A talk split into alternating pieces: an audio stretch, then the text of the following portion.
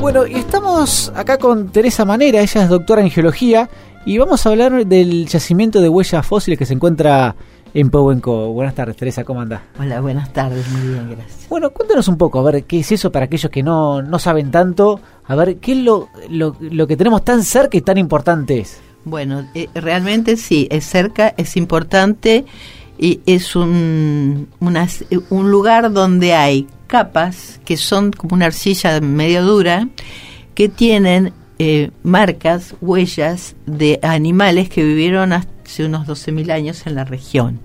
Eh, esos, eh, esos animales hay algunos que todavía viven, como los zorros, los gatos monteses, los pumas, y, y, otros que se extinguieron, como los grandes perezosos, que el más grande de todos es el que le llamamos megaterio, y eh, el elefante fósil, el mastodonte y otros, ¿no? Y además aves, huellas de aves. Una cosa que me gusta aclarar es que esas capas que están eh, aparecen cuando la arena eh, por alguna cuestión de un como ahora que, que está ha hecho bastante viento sur se corre y aparecen, pero a veces uno va y no ve nada. Por eso algunas personas rezongan, pero porque no lo ven. Pero eh, yo cuando voy siempre algo veo.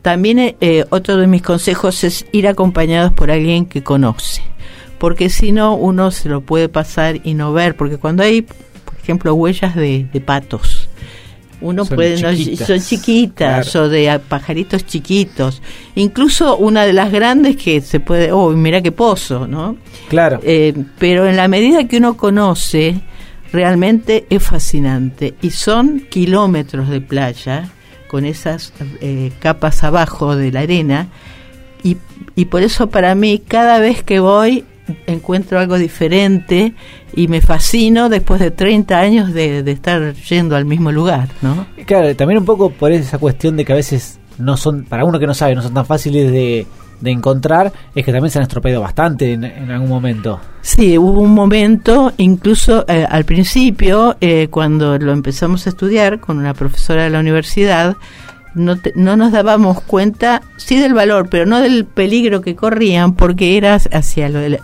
todavía la década del 80 y no se circulaba tanto por, por la playa. En realidad, eh, nosotros íbamos con un vehículo pero ya teníamos cuidado de pasar más cerca de la marea baja.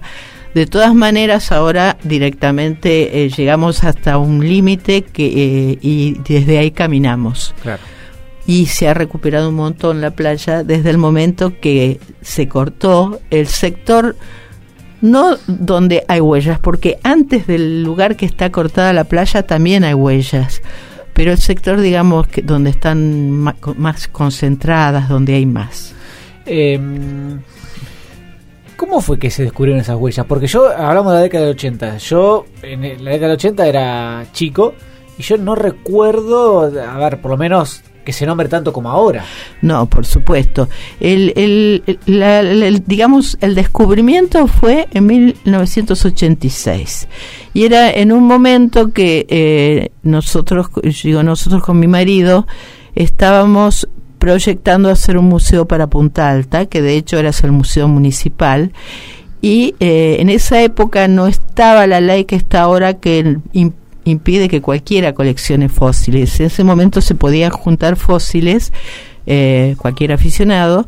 Entonces recorríamos la costa porque sabíamos que había rocas que tenían huesos fósiles. Ya desde la visita de Darwin a la región se sabe que, y después tuvo Florentino Ameguino. Entonces recorríamos buscando huesos para el Museo de Punta Alta. Y em, esa, en octubre del 86, después de una noche de mucho viento sur, salió mi marido a recorrer, yo tenía mis hijos chicos, entonces salió el primero y vino a buscarme al rato, que fue, en realidad él la descubrió sabiendo que había algunas huellas que ya se habían estudiado cerca de Montermoso. Entonces él encontró y sabía lo que era. Y realmente ese día, eh, era fines de octubre, me acuerdo que era muchísimo lo que se veía. Había huellas grandes de esos grandes perezosos, pero había de guanacos, de hasta de pumas había, ¿no? Y realmente eh, no me olvido más de ese momento y a partir ya de ese, de ese momento me comuniqué con Silvia Aramayo, que era la profesora de paleontología de la Universidad del Sur, y lo empezamos a estudiar. Ya el año siguiente hicimos, se publicó un trabajo en un congreso internacional. Y es decir, que la investigación siempre eh, conocía la importancia del sitio. Pero como no pasaban vehículos, tampoco nos, nos preocupó que, algún jeep pasara de vez en cuando, no, no, no, no importaba. Hasta que en la década del 90, cuando todo el mundo empezó a tener vehículos doble tracción y usarlos para diversión, yo siempre digo que es una buena herramienta de trabajo, pero debemos cuidarlo eh, en el caso de la diversión, ¿no? Empezaron a circular entre Pehuenco y Montermoso, los empezaron, empezaron a, romper. incluso, aunque no, eh, ignorando lo que había abajo, ¿no? No, no a propósito Incluso si están cubiertos con una capa de 20 centímetros de arena, también se rompen por las vibraciones. Cuando después viene una sudestada o un mar más fuerte, las rompe la claro. Eh, de todas maneras, el mar naturalmente erosiona. Sé que una forma también de, de, conservar esas cosas que se van erosionando por el tema del agua y demás es haciendo moldes. Claro, bueno, eso es una forma de registrarlo, es decir, de que quede un testigo de lo que fue. Eso es lo que hicimos eh, desde el Museo de Punta Alta, gracias a un premio tipo subsidio de roles que, ganamos. Hicimos moldes de la mayoría de las variedades de huellas y están depositadas en el Museo de Punta Alta. Pero también el hecho de que las capas sigan abajo de, los médanos hace que uno tenga una reserva potencial ahí abajo. Incluso yo consulté con un colega que es más especialista, digamos, en, las rocas, en los sedimentos. Le digo, ¿hasta cuándo podemos tener capas con huellas? Y él me dijo, esto texto más o menos de esta manera, vos quédate tranquila que eh, no van a estar ni Pehuenco ni Montermoso, pero vas a seguir teniendo huellas. Como diciendo que aunque erosione el mar, que está erosionando mucho ahora, algunas otras van a aparecer. Eh, las capas siguen para adentro. Eh, ¿Cómo era ese lugar hace 12.000 años? Bueno, eh, sí, tenemos que imaginar un paisaje completamente diferente en cuanto a la ubicación del mar. Era un momento que hacía frío y era seco el clima, y entonces esto hacía que hubiera más acumulación de hielo en los polos, bajara el nivel del mar y la costa en ese momento estaría 80, 100 kilómetros retirada de su posición actual. 80, 100 kilómetros sí. hace 12.000 años. no estamos hablando de los dinosaurios 65 no, no, no, estamos hablando hace 12.000 años. años 80 kilómetros 100, no me lo hubiese imaginado nunca. Claro. Entonces, eh, también de acuerdo a los estudios regionales que se hicieron, en ese momento eh, el río Sauce Grande, el río Sauce Grande que viene de la Sierra de la Ventana y ahora desemboca más allá, digamos, más al este de Montermoso, fue derivando, es decir, primero desembocaba eh, cerca de Pehuenco, después fue derivando hasta su posición actual. En un momento el cauce pasaba por donde ahora están las huellas, pero en ese, esos 12.000 años eh, hace 12.000 años, como el clima era tan seco, no estaba establecida la corriente de agua, sino era como un valle seco. Eh, y cuando, a pesar de la sequía, sabemos que hasta en el desierto llueve, había una lluvia torrencial, acarreaba agua y barro de los costados de ese gran valle. Es decir, que eran eh, torrentes de temporarios, que acumulaban agua dulce en, las partes bajas formaban lagunitas y ahí los animales iban a tomar agua. ¿Y cómo, de, a ver, de ese lugar donde se acumulaba barro y, agua, queda fija la huella? Claro, es como cuando yo digo... De años, ¿no? Sí, cuando uno va y ve en el campo eh, las huellas de las vacas cuando se secó el barro después de una lluvia pero además, de acuerdo a lo, que se, está estudiando ahora, parece ser que una de las eh, una de, las causas de que se hayan conservado es que se forman pequeñas películas de bacterias que lo protegen. y después viene otra lluvia torrencial que trae arena y barro lo tapa y eso se va repitiendo y se hizo así como una gran torta con capas, con huellas eh, en diferentes niveles. Lo va moldeando. Sí, lo va, digamos, acumulando y, y ahí están las huellas. Eh, hace un rato eh, hablamos sobre el premio internacional Rolex que, que, ganó. Eh, a ver, ¿de qué se trata un poco ese premio? ¿A quién se lo otorga? Bueno, ese es un premio eh, que es personal, no es institucional, que la, digamos, es como una, la empresa Rolex creó como una fundación que se llama Premio Rolex a la Iniciativa y da premios cada dos años a gente eh, que haya, más que a la da personas, pero que tengan un proyecto para hacer. No es por algo que uno hizo antes, sino es para realizar. En, en dos o tres eh, líneas. Una es, por ejemplo, exploración, innovación, protección del patrimonio. Y en el año, bueno, fue en el año 2004 cuando yo lo presenté el año anterior, era en realidad la adaptación de un proyecto del museo de Punta Alta que habíamos hecho con el, con el director del museo, para era cuando en ese momento eh, todavía no era reserva y que pensábamos que se iba a destruir y decidimos hacer moldes en materiales especiales que eran muy caros, ampliar el Museo de Punta Alta, hacer un depósito y hacer una serie de campañas. Eh, de campañas de obtención de moldes y seguir investigando. Entonces me presenté porque era justamente era personal y em, en el 2003 fue el día que cerraba la inscripción, una semana antes lo presenté. Y el bueno, tuvimos la suerte de ser seleccionados, que son cinco primeros y cinco segundos premios, eh, de ser seleccionados entre los cinco primeros, eh, eh eran 1.200 proyectos de todo el mundo. Todo el mundo. De todo el mundo. Así que fue bueno.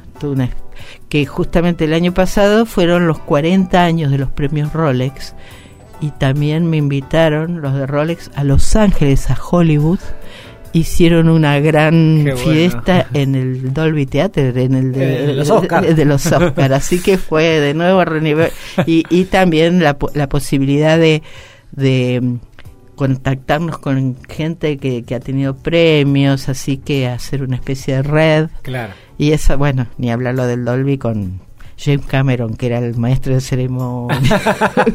Inolvidable, eso Inolvidable, bueno, esa es la parte cholula de la huella. Pero que también está bueno. Está bueno. Eh, ¿y, en qué ayudó el premio, además del tema de financiamiento que seguramente ayudó? ¿En qué ayudó, digamos, en, cuanto a divulgación, no? Bueno, eso para mí fue lo más importante, ¿no? Lo otro, bueno, fue algo que hicimos. Pero el hecho de este, este premio, además del dinero, tiene aparejado la difusión a nivel mundial. A mí me, por ejemplo, ver diarios chinos con todos simbolitos y mi nombre eh, en letras comunes, eh, pero esto hace que eh, enseguida tuvimos reconocimiento internacional. Sigue viniendo gente de todo el mundo a ver el sitio. Y en ese momento que había un proyecto de la ley de reserva que había perdido estado parlamentario la habían vuelto a poner los, diputados que la, habían presentado, se aprobó, es decir, se creó la reserva. Y muchas, es decir, cuando éramos las mismas personas que siempre hablábamos de lo mismo, después del premio y de toda esa difusión, yo decía, pero si soy la, la misma, la forma que hasta que la gente te mira o te considera o te... Incluso hay gente que que se enoja porque se cortó la playa y todo, ¿no? Pero eh, si hacemos un balance, fue un balance muy positivo, ¿no? De hecho, en este momento, el, la, toda la reserva está eh, presentada por la Argentina como candidato eh, en la UNESCO para Patrimonio Mundial. Ah, sí. Sí, sí, sí, sí. Ahora lo que viene es un, mucho trabajo que en realidad lo, lo, estamos haciendo un grupo de una mesa técnica donde somos la mayoría gente de acá de la Universidad del Sur. ¿Y eso en qué ayudaría? Vamos a suponer que eso prospera. Bueno, eso haría, es decir, eso te da chapa. Además de más chapas, exactamente, sí, sin lugar a duda. Eso da chapa, más que dinero, porque algunos piensan, te van a- no, el dinero que puede dar UNESCO es para educación, para, para formar gente, pero da eh, esa marca, digámoslo más finamente, una marca eh, internacional que bien utilizada puede llegar a ser eh, una, una, un- un- una fuente de turismo internacional para la región. Eh, esto, ahora en la etapa que estamos, que es preparar todo un dossier que exige la UNESCO y que tiene en cuenta muchas cosas, entre ellos cómo están las poblaciones locales vecinas a la reserva cuidando el recurso. Eso es la parte más, más difícil. ¿Y, y cómo estamos? Y eh, eh, hay, par- por ejemplo, eh, porque la reserva no solo tiene las huellas, las huellas de Pehuenco, Sí. son tres áreas, dos en Coronel Rosales y una en Montermoso. En Montermoso son las huellas humanas que tienen 7.000 años, ya sin, sin esa fauna gigante. Y l- en este momento está bastante bien el Coronel Rosales. Está teniendo bastante porque hasta ha hecho eh, una marca de turística, Pehuenco cuna de megaterios. Es decir, que la gente está teniendo, eh, se está dando cuenta de la importancia de... de- Está buenísimo, está, está buenísimo, buenísimo. Que, que, que des- de- digamos, que se use en el buen sentido de la palabra para atraer el turismo, Para porque además eh, genera con- conciencia. Claro, bueno. Y en Montermoso mm, está un poquito ignorado. Pero lo importante para que sea declarado patrimonio de la UNESCO es que todos tiren para el mismo lado. Y una de las, digamos, debilidades es que no solo la reserva, sino la zona, toda una franja vecina debe tener eh, ciertas condiciones de cuidado.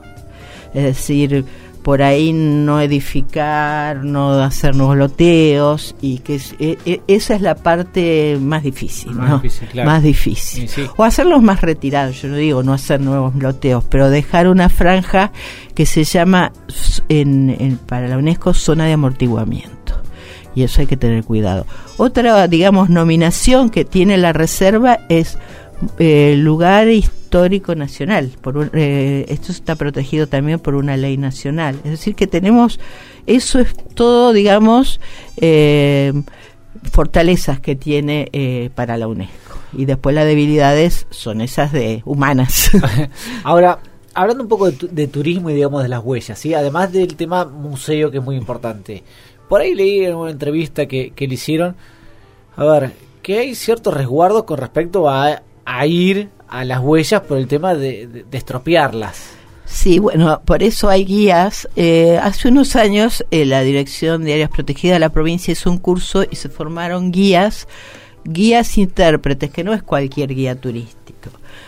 Pero de ese grupo, que eran como 50, que eran dos o tres o cuatro personas que están haciendo las visitas, pero que están capacitados para ellos, cobran, obviamente, cobra, eh, son particulares que Sí. cobran una, una cierta cantidad. Y si no, también no hace- eh, a veces hay gente que va sola y están los guardaparques que, le, que si están no hay mucha gente hasta los acompañan. Ahora Claro. si hay mucha gente los reciben y les explican. Pero yo eh, le dicen no pisen en tal lugar, vayan por tal, eh, pero no ves tanto como si vas con un guía. Claro, pero además no solamente está bueno ir con un guía para no estropearlo, sino porque, a ver, no es lo mismo ir y ver una huella a explicarme de qué es esa huella. Eh, es- es- yo digo como ir al museo. Yo voy al museo y veo cuadros y por ahí son cuadros excelentes y yo no los entiendo. Claro. ¿Sí? Entonces si va alguien y me explica esto, tiene su historia y demás, es infinitamente mejor. Claro, incluso eh, han hecho visitas, eh, estas son unas chicas, eh, a veces que no se ve ni una huella, pero te muestran la fauna, la flora, las dunas. Decir, eh, lo importante es tener conciencia de que todo es una unidad. Y, lo vas a disfrutar igual, no Sí. tenés que, entonces vamos a la reserva natural en lugar de decir vamos a ver huellas Claro. porque a veces no, las ves. no- no las ves. Entonces no hay que crear esa expectativa de que siempre ves huellas. Eso es por el tema de la arena, ¿no? De la arena. Claro. De la arena. Eh, yo generalmente cuando voy veo porque trato de eh, mirar los vientos como vienen, o le llamo al guardaparque que hay algo destapado, y entonces siempre veo algo. El problema de uno que no sabe a veces. claro. Y si yo le dijera, a ver, acá tiene todo el dinero que, que desee para esto, ¿qué es lo que haría? Y haría. Sí.